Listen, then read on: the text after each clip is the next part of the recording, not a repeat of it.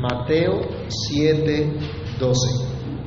Así que todas las cosas que queráis que los hombres hagan con vosotros, así también haced vosotros con ellos, porque esto es la ley y los profetas. Bendito Dios y Padre que estás en los cielos, en el nombre maravilloso de nuestro Señor Jesucristo, queremos darte gracias por la oportunidad que nos das una vez más de meditar en tu palabra de ser edificados, exhortados y consolados a través de ella.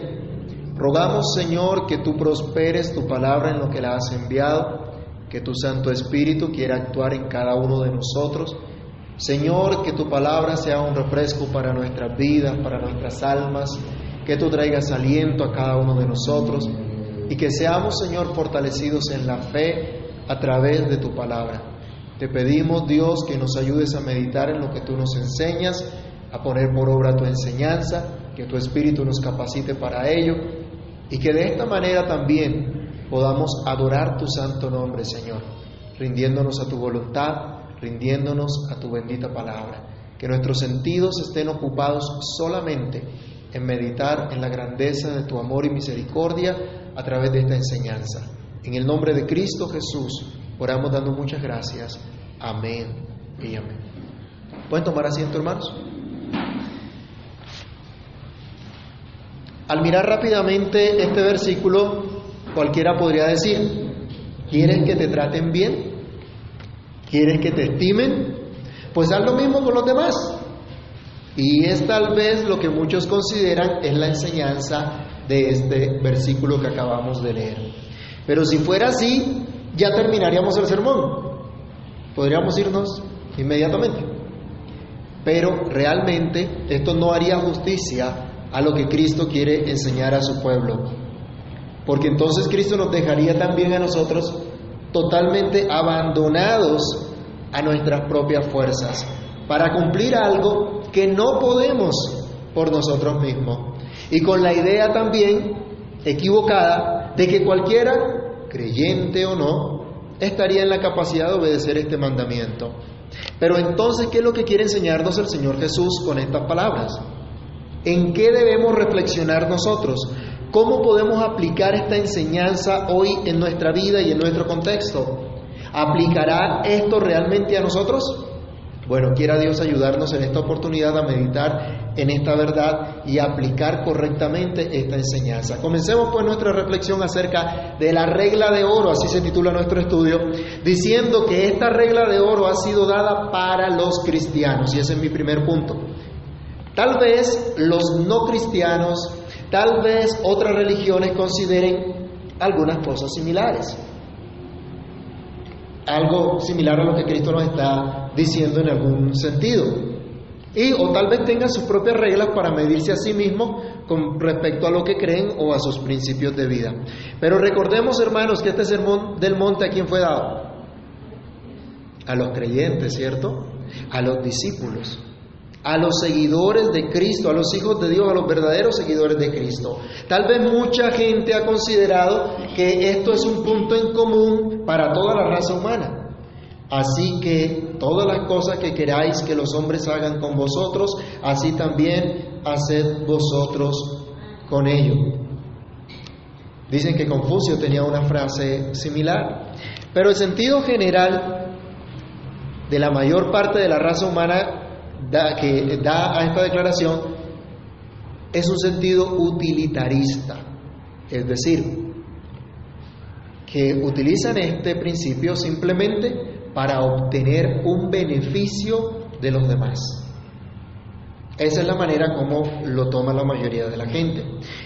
Cosas, por ejemplo, como si invitas a alguien a cenar, esperas que te devuelva la invitación. Si haces un favor, esperas que también te devuelvan el favor en su momento cuando tú lo necesites. O si tú le das algo a alguien, esperas que cuando tú necesites también te den. Y solo llegan hasta aquí y no ven a Dios por ningún lado en esta regla de oro. Así que algunos consideran que es un punto en común entre toda la raza humana. Y como un comentarista nos, nos ayuda a entender, a apreciar también, aunque este oro de muchos parezca oro en realidad, no es el oro verdadero. No es el, el oro del que esta regla Cristo nos, nos da. Tal vez es una imitación. Usted conoce que hay muchas cosas que brillan pero que no son oro, ¿cierto? No, son, no tienen ese oro puro. Tal vez tienen un bañito de oro, tienen un alguito para que la gente crea, pero no es real, no es verdadero. Así pasa con aquellos que consideran tal vez esta regla o esta, esta enseñanza del Señor de una manera equivocada. ¿Y hoy? Vale, un poquito. Esto entonces, al igual que el resto del Sermón del Monte, le interesa especialmente a los cristianos, a esos que Cristo ha visto como bienaventurados, a esos que tienen un Padre amoroso, un Padre bondadoso que está en los cielos, que cuida de ellos, que conoce sus necesidades y que les supe todas sus necesidades. Esta regla de oro es para los llamados hijos de Dios, porque son pacificadores para aquellos que sufren aún por causa de la justicia y para aquellos que quieren hacer resaltar las grandezas, las virtudes de Dios, dar a conocer a Dios. Entonces, solo los cristianos que están interesados en vivir una vida piadosa son aquellos que pueden seguir esta regla de oro, que pueden conocer e entender esta regla de oro. Porque el cristiano no está interesado en reconocimientos ni gloria de los hombres. Vayamos a Mateo capítulo 5 y leamos solo unos cuantos versículos del 13, 13 y 14. Los cristianos no están interesados sino en que Dios sea enaltecido, en que Dios sea glorificado. Sus buenas obras están para que Dios sea engrandecido, no para mostrarse ellos a sí mismos. ¿Qué dice Mateo 5, 13 y 14, por ejemplo?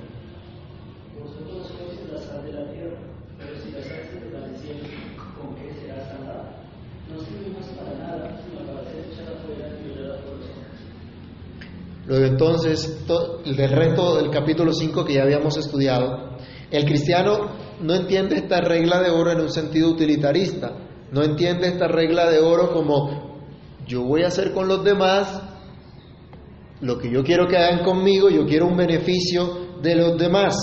No, no es el sentido que le dan, sino que actúan o reciben esta regla de oro como algo que corresponde a su dignidad, como algo que corresponde a su llamado cristiano. Para el creyente esta regla de oro no es otra cosa sino el amor. Y esta es nuestra segunda reflexión. La regla de oro es el amor. Entonces, en este pasaje Cristo ya está concluyendo lo que nos ha venido diciendo en el capítulo 7, del verso 1 al versículo 11 de todo este capítulo. En parte está concluyendo también ya el Sermón del Monte que arrancó en el capítulo 5 de Mateo. Y acuérdense que todo este capítulo 7 nos está hablando de juicio, del juicio final que va a dar Dios en su momento y del juicio aún que sufre, que recibe el creyente, si es un hijo de Dios y está siendo llamado a vivir de acuerdo a su palabra.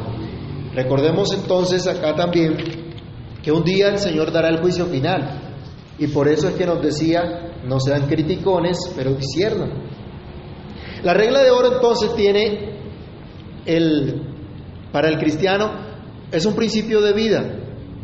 Es la forma como tienen que actuar los hijos de Dios.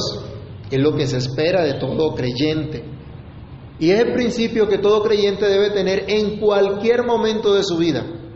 Yo les pregunto, ¿alguna vez han tenido situaciones que los dejan tal vez perplejos, que de pronto no saben qué hacer y les gustaría un consejo? ¿Les gustaría de pronto llamar a un hermano de la iglesia o a un pastor para que le diga, ¿qué hago en esta situación? Bueno, para eso este es el principio. Mire lo que dice aquí la Biblia. ¿Cómo actúo en medio de esto? Aquí está el principio. El Señor no nos dice eh, un, manual de, de un aplicativo, de un software, donde me dice todos los casos de uso que se me pueden presentar. Ahí no me está diciendo que si me sale el error 25, vaya a tal página y haga tal cosa. A veces quisiéramos que la vida cristiana fuera así, ¿no? Tengo este problema con los hijos y voy a qué punto específicamente, porque como el problema es distinto. Tengo este problema en el hogar, ¿cómo voy específicamente? Aquí hay un principio. Y el principio de actuar de todo creyente es el amor. La regla de oro del creyente es el amor. Otra vez, muchos podrán decir que están de acuerdo en este punto sin necesidad de ser cristianos. ¿Ha escuchado a no creyentes diciendo que sí? ¿O que pueden estar de acuerdo con que la regla de oro es el amor?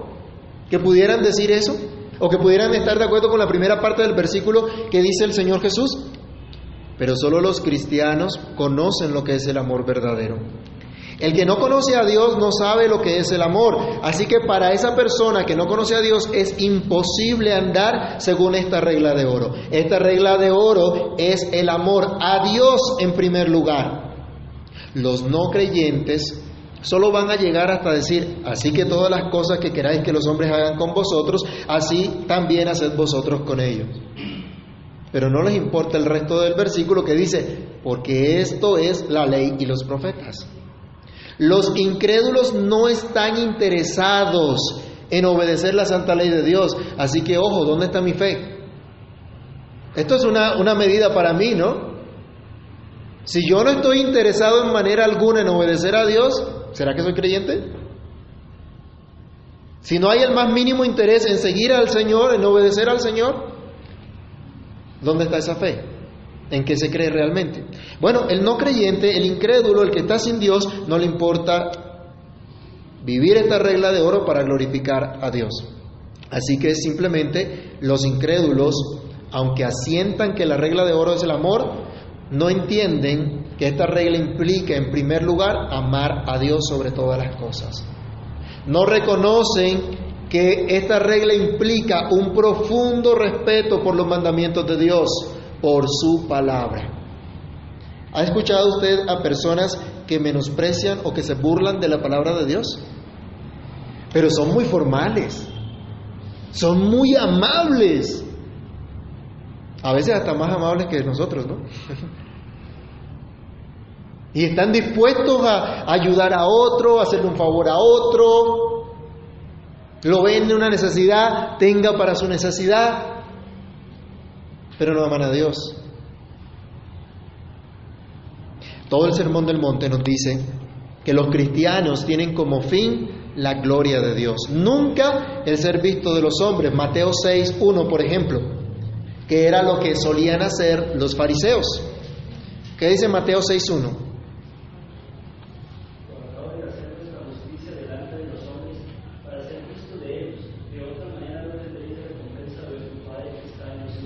Y 6.5.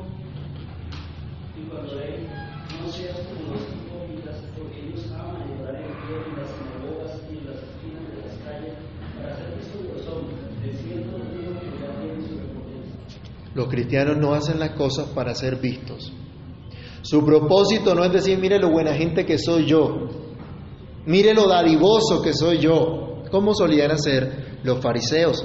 Entonces, como creyentes solo nos interesa la gloria de Dios, que Dios sea exaltado. No para que los demás nos alaben a nosotros, sino para que alaben a Dios. La vida del cristiano no gira alrededor de sí mismo ni alrededor de los demás, gira alrededor de Dios. Y espera su recompensa únicamente de Dios. Aquí mismo, Mateo 6, versículo 4, ¿qué dice?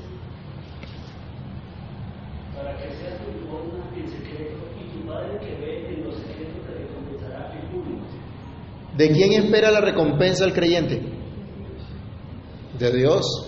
¿Se acuerdan de Proverbios que dice que el que da al pobre le presta a Dios? Espera su recompensa de Dios. Mateo 6:6, ¿qué dice también?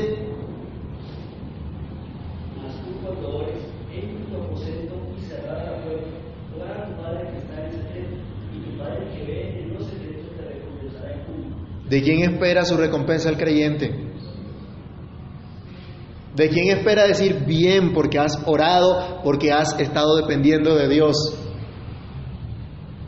Del hermano que le diga, uy, ¿cómo ora? Tiene esas rodillas peladas de tanto orar.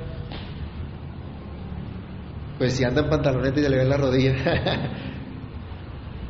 Mateo 6, 18. ¿Qué espera el creyente? Para no mostrar a los hombres que ayunas, sino a tu Padre que está en secreto, y tu Padre que ve esos secretos te recompensará en público. Un día el Señor dará esa recompensa. El creyente espera ese día en que Dios dará la recompensa. El no creyente ni le importa esto, ni espera recompensa alguna un día. Él la quiere aquí ahora, la quiere ya. No, creyente a su tiempo recibirá su recompensa de parte de Dios. Así que la vida del cristiano entonces no gira sino alrededor de Dios. Su esperanza no está en lo que pueda lograr, su esperanza no está en lo que otros puedan hacer por él, sino en lo que el Padre Celestial pueda hacer por él. Y sabe que su Padre Celestial le ha dado consuelo, sabe que su Padre Celestial le sacia si tiene hambre y sed de justicia, sabe que su Padre Celestial le ha dado el privilegio de ser llamado Hijo de Dios, el privilegio de heredar el reino de los cielos. El cristiano entonces tiene claridad que para él es imposible vivir la vida justa que Dios demanda si no es Dios mismo, por su Espíritu Santo actuando en él, el que produce esta vida justa. Miremos también Mateo 7, del 1 al 11, del 7 al 11 para recordar lo que ya el Señor nos ha venido enseñando. El cristiano cree que Cristo nos manda pedir la ayuda de su Espíritu, como dice estos versículos. Leámoslo otra vez. Pedid y se os dará. Buscad y hallaréis.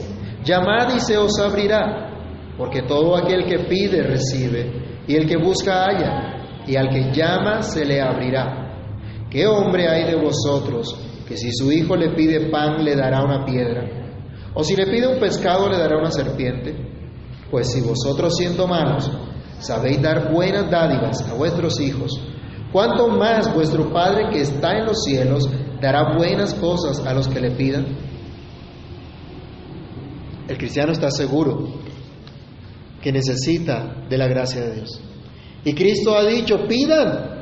Entonces el cristiano va a su Padre Celestial a pedir. Actúa en consecuencia, persiste en oración, demostrando así que depende solo de Dios, que depende del amor de ese Padre Celestial que le da la capacidad de vivir para agradar a Dios. Entendiendo que agrada a Dios precisamente cuando expresa el amor de Dios hacia el prójimo. Entonces, la regla de oro es el amor. El amor a Dios en primer lugar, pero también el amor al prójimo. Cristo nos dice que la enseñanza de la ley, que la enseñanza de los profetas se resume precisamente en el amor al prójimo. Lo que ya nos enseñó en todo el capítulo 5 de Mateo y lo que ya ha venido enseñándonos a los versículos iniciales de Mateo 7 y lo que el apóstol Pablo también ha enseñado. Recuerden Marte, Romanos capítulo 13, verso 9, ¿qué nos dice? Romanos 13, 9.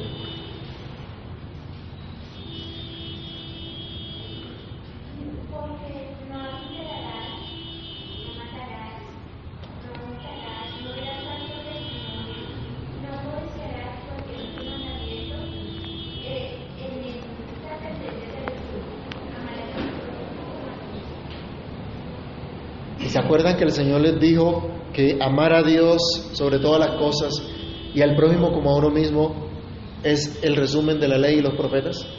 En eso se resume las escrituras. El mundo diría amarse unos a otros, ¿no? Pero amar a Dios, eso no lo quieren.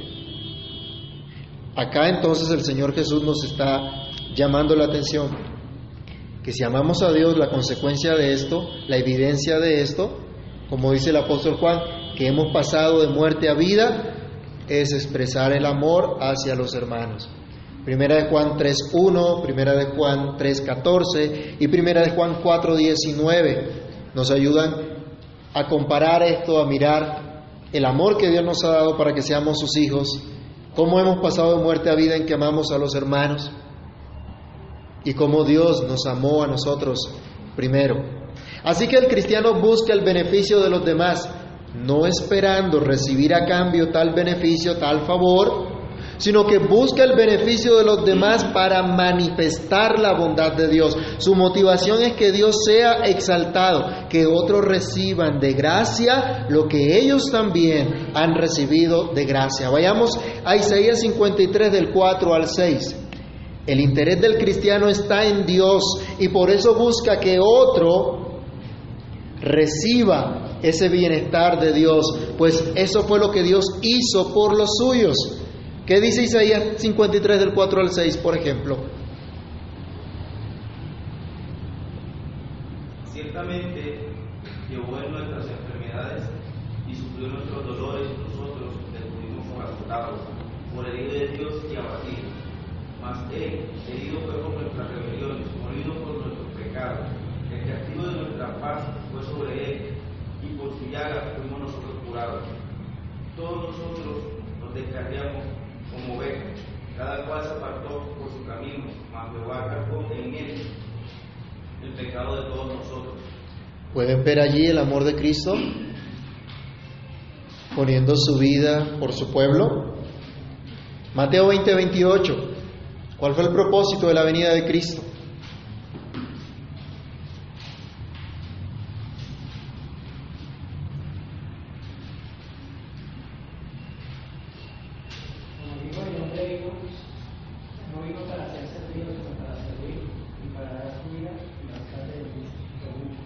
Allí está el amor de Cristo, sirviendo y poniendo su vida.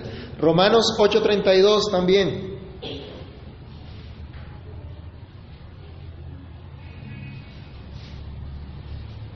¿Qué dice Romanos 8:32?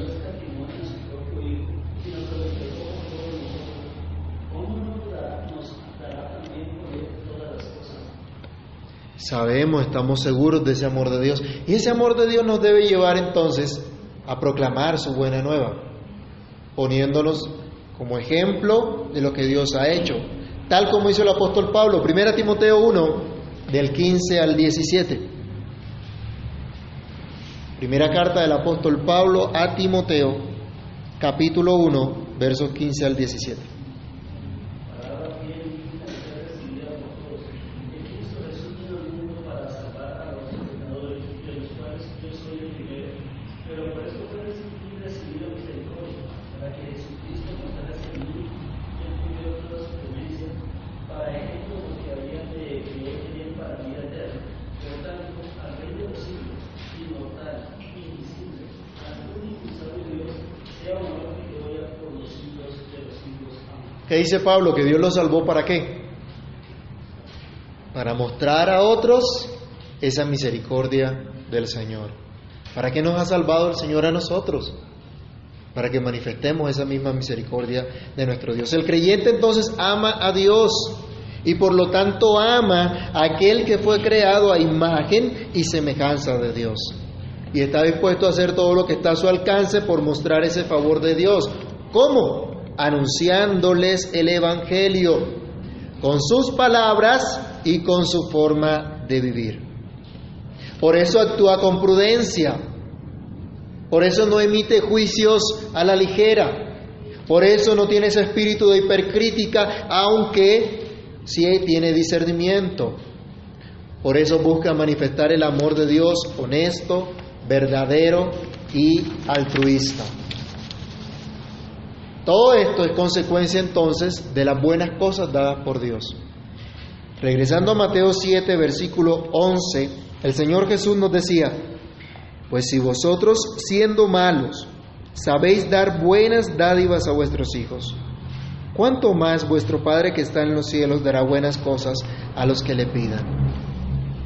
Nuestro tercer punto en esta regla de oro es que dicha regla es consecuencia de las buenas cosas dadas por Dios.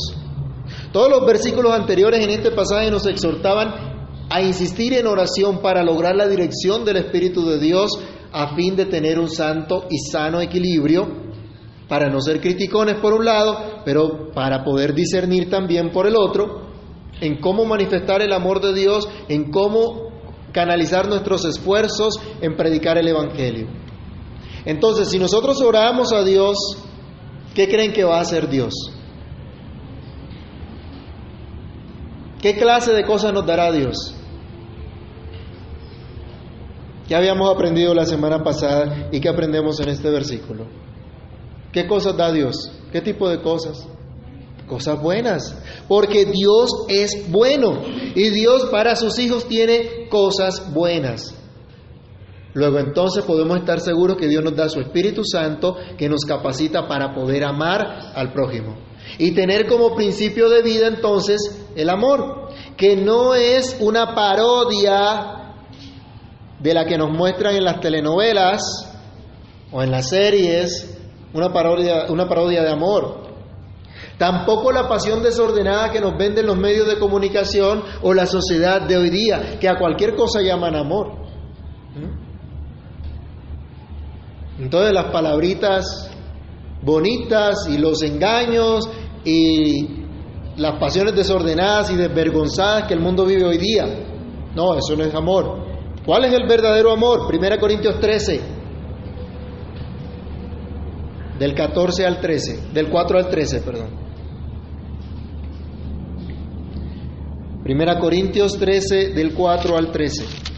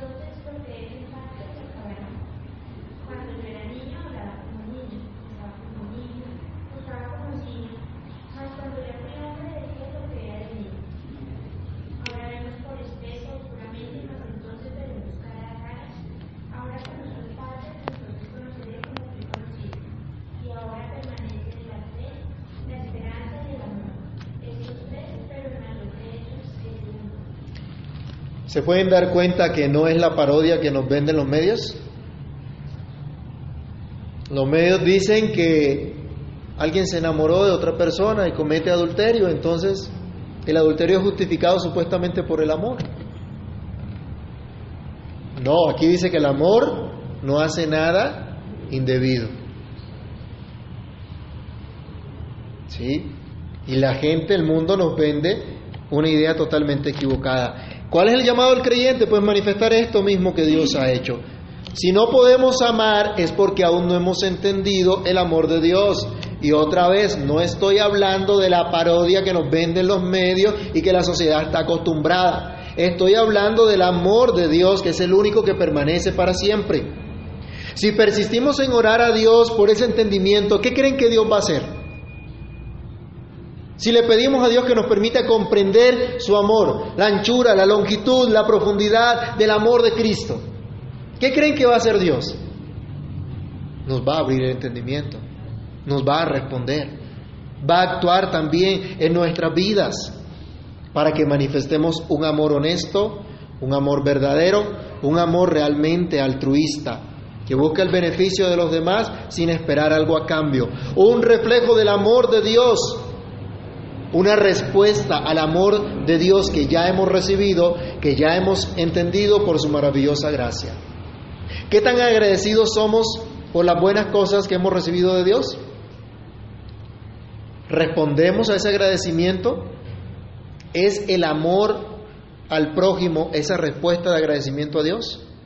Incluso para ese prójimo que en ocasiones se convierte en nuestro enemigo. Hermanos, la regla de oro entonces no es una medida que pueda alcanzar el no creyente. No es el punto de encuentro entre cristianos y no cristianos. La regla de oro es un principio de vida dado por Dios a sus hijos, a los verdaderos seguidores de Jesucristo. Aquellos que conocen la gracia de Dios y buscan que otros también la conozcan y también la puedan disfrutar. ¿Te gustaría que te dijeran la verdad en amor y que te muestren a Cristo siempre? Entonces necesitas a Cristo. Entonces necesitas conocer su verdad y poder mostrar a Cristo en lo que vives. Pero esto jamás lo podrás lograr en tus propias fuerzas. La buena noticia es que si persistes en oración, en depender de Dios, en pedir a Dios que obre en tu vida, Él te va a responder. Él te va a contestar. De modo que puedas poner en práctica este principio de amor a Dios y amor al prójimo, conocido como la regla de oro. Oremos. Padre que estás en los cielos, en el nombre de nuestro Señor Jesucristo te damos muchas gracias por la palabra que tú nos das, por el llamado que tú nos haces, a reconocer, Señor, que sin ti nada somos, nada podemos hacer. Que esa verdadera regla de oro es amarte a ti por sobre todas las cosas y amar a los demás. Deseando, Señor, que sean bendecidos por ti, que reciban de esa gracia que tú nos has dado. Y eso simplemente, Señor, se replicará, se reflejará en nuestra vida, en nuestras relaciones, en todas las cosas. Ayúdanos, por favor. Ayúdanos a conocer tu amor, a conocerte mejor, a disfrutar de esa gracia que tú nos has regalado. Ayúdanos, Señor, para poder adquirir ese compromiso de manifestar esa gracia a todos los que están a nuestro alrededor, aun aquellos que no te conocen, aquellos que no creen en ti, para que vean que tú eres bueno, Señor, que tú haces salir tu sol sobre buenos y malos, que tú tienes misericordia y sustentas a los que creen y aún a los que no creen. Señor, ayúdanos por amor de tu nombre Ayúdanos a tener como principio en nuestra vida el amarte a ti sobre todas las cosas, el buscar que tu nombre sea exaltado, que tu nombre sea engrandecido. Y de esta forma poder amar a los demás, no con la parodia del mundo, no con la mentira del mundo, sino con el amor que nos enseña tu palabra, con el amor de Cristo, con el amor que no hace nada indebido, con el amor que no es egoísta, que no busca lo suyo sino que busca manifestar tu bondad, tu compasión. Permite Dios que este amor esté en cada uno de nosotros, que esté entre nosotros, Señor, para que el mundo vea que tú vives en nosotros y que podamos, Señor, siempre anunciar esta buena noticia en lo que decimos, en lo que vivimos, en lo que hacemos, para que siempre el mundo conozca que en medio de ellos hubo luz, que en medio de ellos hubo, Señor, la manifestación de tu gracia. De modo que el día del juicio final no habrá excusa. Ayúdanos a ser coherentes, a ser consistentes con lo que tú nos enseñas y con lo que proclamamos creer. En tus manos nos colocamos, Dios, y pedimos tu ayuda y tu dirección. Pedimos tu gracia, tu bendición sobre cada uno de nosotros. En el nombre de Cristo Jesús. Amén